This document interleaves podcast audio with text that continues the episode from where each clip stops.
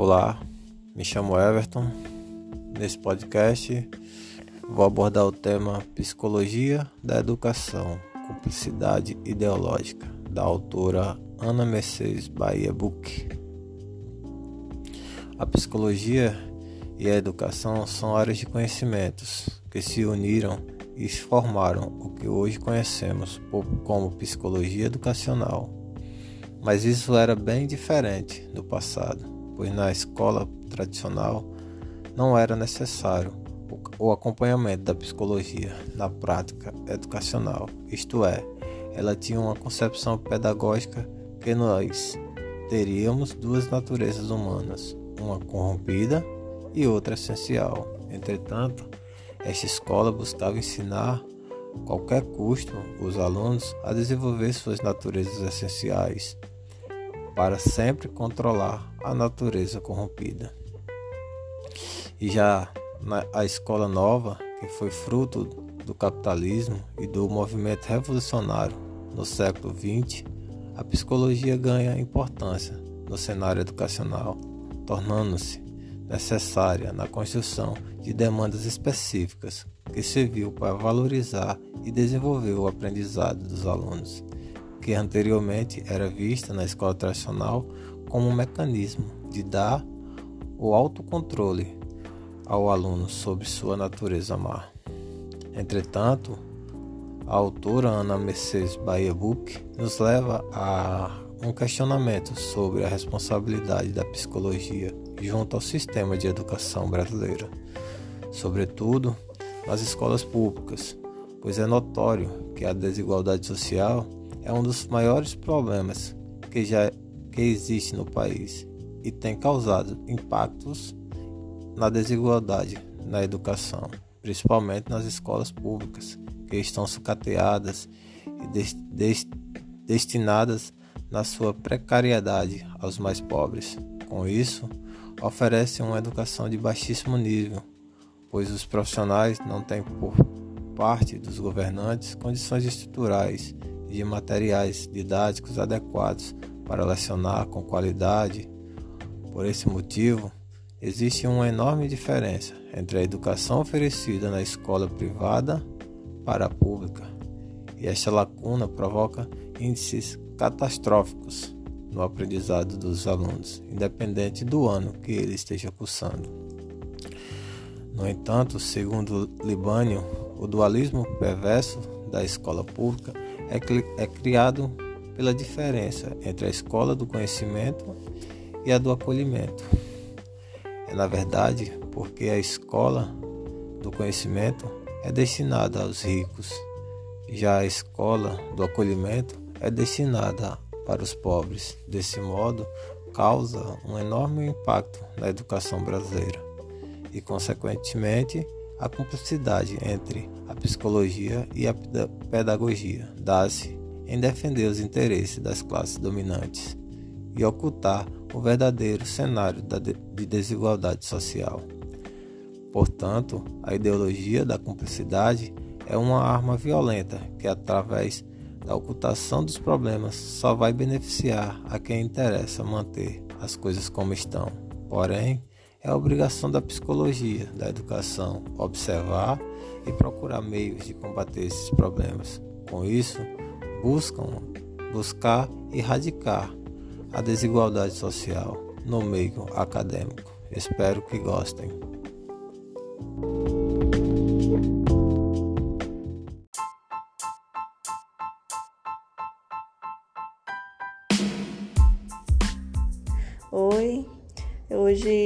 Estou. Boa tarde, hoje estou aqui com a senhora Dinalva, que me concedeu é, uns minutinhos do seu tempo para fazer uma entrevista a respeito da disciplina é, alfabetização e letramento. Então, eu vou fazer a, a primeira pergunta a ela sobre como foi o processo de alfabetização e qual foi o ano que ela se alfabetizou. Ah, boa tarde. É, eu me alfabetizei com a idade de 5 aninhos de idade. Naquela época não existia creche, né? As mães demoravam a colocar as crianças na, na escola, usavam mais é, escola particulares. É isso? Então, para ir para a escola mesmo, eu fui com a idade de 5 aninhos. Já sabia um pouquinho de. Ah, conhecia as letras. Ler mesmo não lia. Eu só sabia conhecer as letras, onde eu aprendi em escolas particulares. Aí, quantos anos a senhora tem hoje? Estou com 67 anos de idade. Aí a senhora estudou em escola da zona rural ou urbana? Urbana mesmo. Daqui sim, sempre fui daqui, da cidade de Areia Branca, né? Aí sua escola era longe de casa? Conseguia frequentar todos os dias?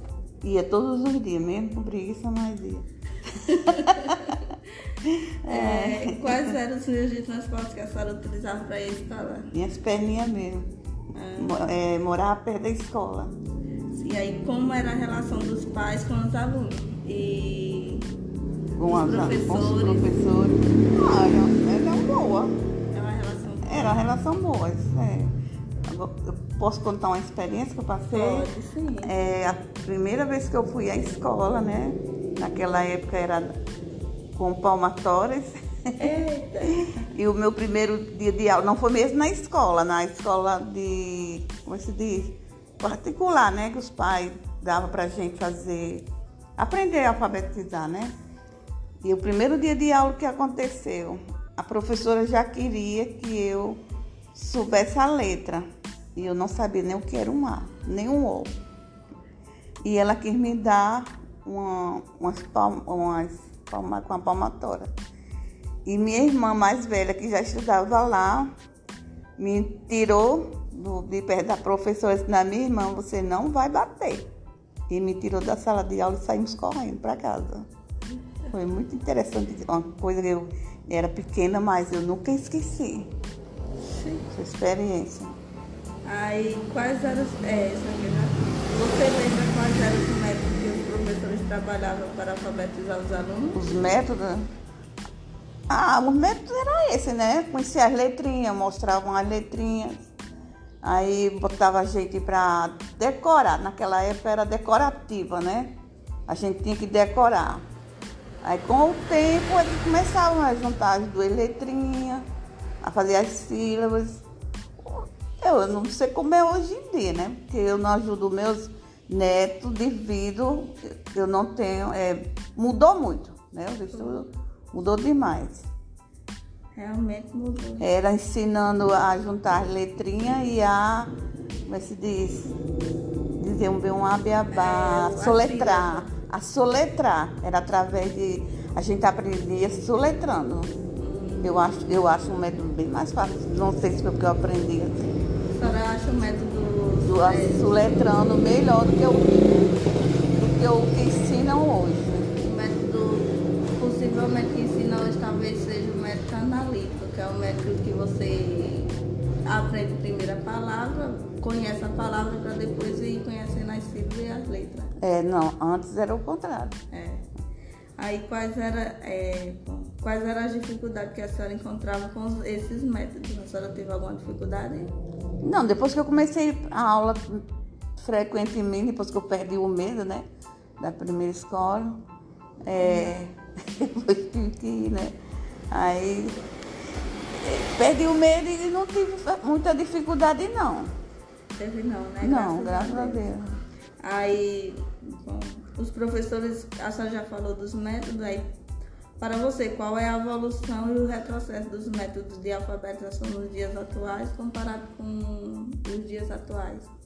Ai, as coisas mudou tanto, tão moderna que eu não sei nem explicar, viu? Porque hoje em dia as crianças já nascem benção. É só com, com te tecnologia. Com né? a tecnologia já na cabeça já. É verdade. Né? Ai, deixa eu ver. Você chegou a utilizar a cartilha de alfabetização no processo de usei a cartilha, a tabuada, né? Fazia caligrafia também, a cartilha? Fazia, cobrindo as letrinhas, muito bem. Se lembrou bem, é, é, a gente aprendeu através, né? A professora fazia com uns pontinhos e a gente ia cobrindo É, eu, eu também já cheguei a, a pegar essa parte É. também. Aí, assim, na época que você estudava, usava. Ah, essa parte a senhora já falou da palmatória. Você lembrava se a estrutura da escola tinha quadros, giz, cadeiras e mesa? Tinham. Tinham. A merenda também. Não, naquela época não existia merenda. Não existia merenda. Não, na minha época não. A gente ia e não via a hora de terminar para vir almoçar, porque a fome era grande. Quando pegava o horário de uma às quatro é horrível. Eu preferia estudar de manhã. Porque as horas passam mais rápido, né? Ó. Porque as horas passam mais rápido. Pela manhã é porque a gente também assim, saía de casa tomada café. Aí quando chegava já era hora de almoço. E a tarde se torna mais comprida. É, a professora em sala de aula não contava história, é, parlenda, música, não havia. Contava as historinhas, muitas historinhas. Contava. Contava. Era bom, era divertido. Era bom. Aí a senhora, bom, as perguntas já encerraram. A senhora tem alguma consideração a fazer, alguma lembrança a mais sobre o seu processo de, de alfabetização? Não. Não. Tá Bom, tudo bem. então eu agradeço a senhora pela entrevista. Espero ter ajudado você em alguma coisa. Obrigada. Pode brincar? Não, mas eu, eu anoto. Deixa eu falar do Mobral. Para falar do Mobral, Sim. é, naquela época, eu não, pronto, eu não cheguei a me formar, fazer pedagogia, mas eu fiz o magistério, né? E eu comecei a dar aulas. A primeira vez que eu dei aula foi no Mobral. Mobral é aula para adulto. E eu ainda era bem jovem, tinha uns 15 aninhos, né? E era muito bom. Era, eu ainda era tão pequenininha, eu ainda sou pequena, mas eu era ainda pequena, que eu botava uma, uma, uma cadeirinha, um banquinho para poder, o quadro grande, enorme para mim. E eu ensinava no Pereira Carneiro, na escola Pereira Carneiro, que existia aqui nessa época. Hoje em dia não existe mais, que fica ali perto do. Não sei como é o nome dali, perto da igreja, da matriz. Um, uma rua estreitinha que tem para lá, entendeu? E era, era muito bom porque eu, eu- os adultos me respeitavam, tinham carinho por mim, eu por eles. E era muito gostoso. E os adultos eles tinham dificuldade com as aulas? Alguns, né? Alguns, como. Eles é já sabiam alguma coisa? ou Não, não sabiam. Não conhecia a letrinha e eu passei a ensinar e o que eu tinha aprendido passava para eles. E eles saíram de lá alfabetizados? Vários. Ô, né? Porque assim, é o normal do ser humano. Uns têm mais tendência a aprender mais rápido e outros não, né? É Isso é verdade. normal. É verdade. O método pra, do Mobral já era um pouco diferente de como eu aprendi a ler, né? Porque a gente teve que fazer um curso para aprender a ensinar o adulto. Era pegando os pedacinhos de as letras, né? As sílabas e juntando para formar a palavra. A primeira palavra que eu ensinei para eles foi tijolo, entendeu? E foi muito interessante e foi uma experiência muito boa. Coisa boa.